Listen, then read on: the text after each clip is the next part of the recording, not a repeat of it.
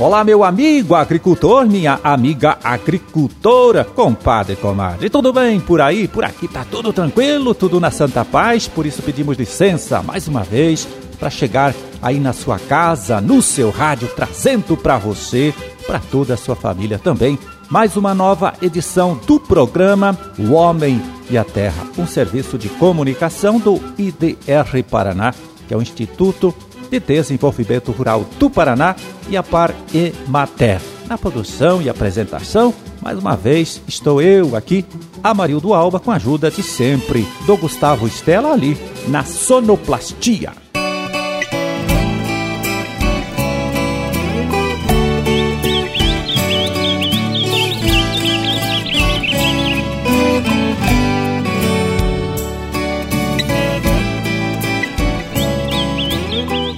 6 de novembro de 2020, sexta-feira de lua cheia, Dia Nacional do Riso e data também do aniversário de Antonina, município do litoral do estado, que hoje completa 307 anos né, de sua criação. Foi criado lá, olha só, em 6 de novembro de 1797. Com certeza, uma das cidades mais antigas aqui de nosso estado.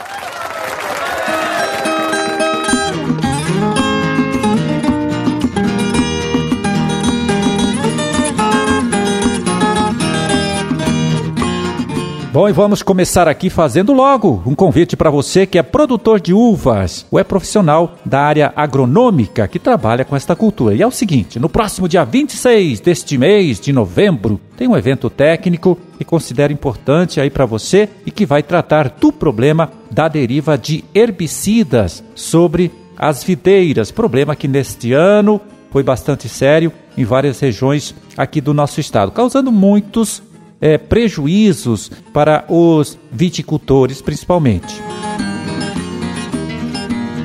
Pois é, por causa da pandemia, esse evento técnico será transmitido via internet no canal que o IDR Paraná tem no YouTube. Começa às 9 horas da manhã e vai até o meio-dia. Serão quatro palestras muito interessantes com professores da Universidade Federal do Paraná, da Universidade Estadual de Maringá, todos doutores aí, um representante da ADAPAR, gente lá que cuida da fiscalização e presidente é, da Associação Norte Paranaense de Estudos em Fruticultura.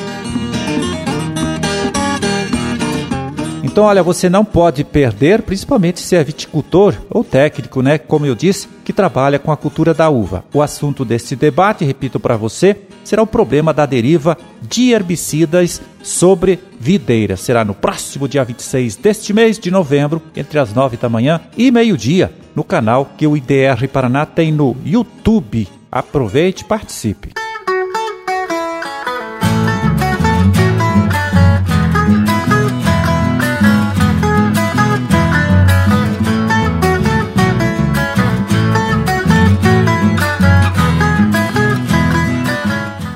E chegou a hora de a gente saber como vai ficar o tempo nesses próximos dias aqui em nosso estado, abrindo espaço mais uma vez para a participação do agrometeorologista Luiz Renato Lazinski. Fala, Lazinski. Olá, Marildo, como vai você? Tudo bem? Pois é, estamos aí com frio pela manhã nessa região centro-sul e leste aqui do estado do Paraná.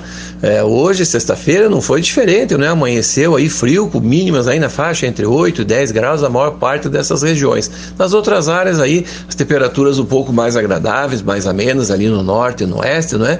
Mas tem feito frio aqui, Amarildo. E a sexta-feira vai ser de tempo bom, tempo firme, não há previsão de chuva, o sol deve predominar em praticamente todo o estado do Paraná. Segue assim no sábado e domingo, sem previsão de chuva, sol predominando e a nebulosidade aumentando um pouco no final do dia de domingo em função da aproximação de uma frente fria que chega aqui ao Paraná na segunda-feira. Aí sim, na segunda-feira nós vamos ter aí céu nublado, encoberto, com pancadas de chuva ao longo do dia em função da passagem dessa frente fria aqui pelo estado.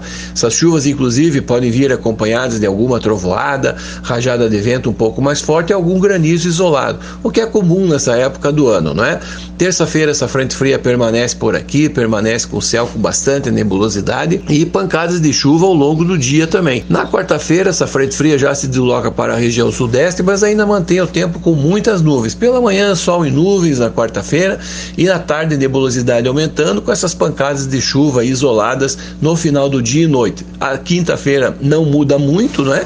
Também sol e nuvens pela manhã e aumentando a nebulosidade com essas pancadas de chuva no final do dia e início da noite. E o tempo firma mesmo a partir de sexta-feira e o próximo final de semana. Aí nós vamos ter tempo bom, tempo firme, sol predominando, sem a previsão de chuva. As temperaturas é que permanecem baixas ainda nos hoje, amanhã e até no domingo. Como eu falei, mais restrita essa região centro-sul e também aqui no leste do estado. As mínimas podem ficar aí na faixa entre 8 e 10 graus aí até domingo, não é?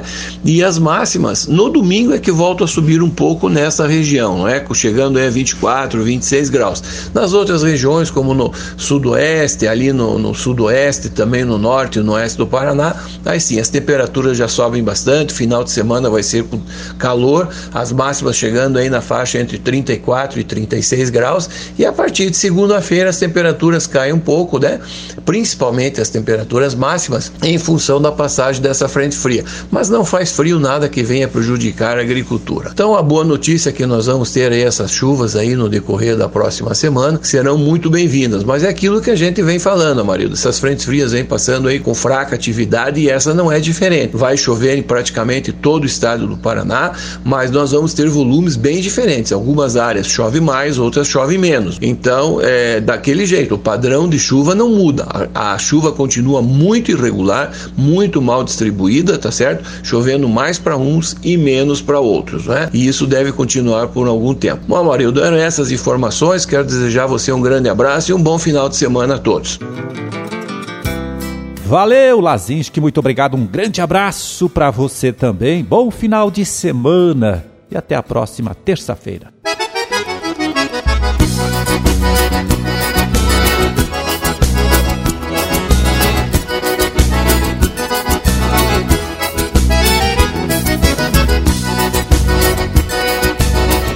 Vamos pegar aqui o relatório do Departamento de Economia Rural, o DERAL, da Secretaria de Estado da Agricultura, para saber como ficaram os preços dos principais produtos da pecuária da agricultura paranaenses.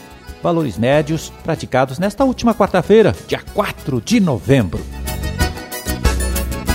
Café beneficiado, bebida dura tipo 6, preço estável, R$ 468,00 a saca de 60 quilos erva mate em folha, com carregamento no barranco, lá na propriedade, 20 E1 e 43 A arroba, e trigo para pão com pH 78 pH de referência.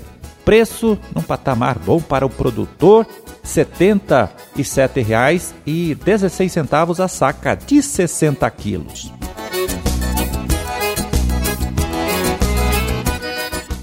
Feijão carioca 260 reais a saca. Feijão preto, 254. Mandioca, cotação caindo um pouco, mas mesmo assim ainda bastante interessante para o produtor. 518 reais a tonelada. E milho amarelo, R$ 68,54 a saca de 60 quilos. Soja, 148 reais a saca. Boi em pé, olha só, 261 reais a arroba. E suíno tipo carne para o criador não integrado à indústria, né? Para o criador independente, 8,70 o quilo.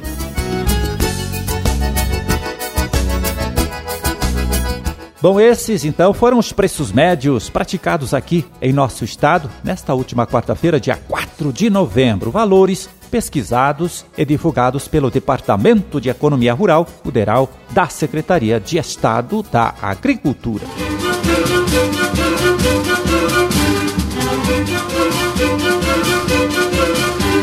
Bom, meu amigo, minha amiga, terminamos a nossa empreitada de hoje. Vamos ficando por aqui desejando a todos vocês uma ótima sexta-feira e um excelente final de semana também. E até a próxima segunda, quando estaremos aqui de volta de novo, trazendo para você, para toda a sua família, para todo mundo, mais uma nova edição do programa O Homem e a Terra. Um forte abraço, fiquem todos com Deus e até lá.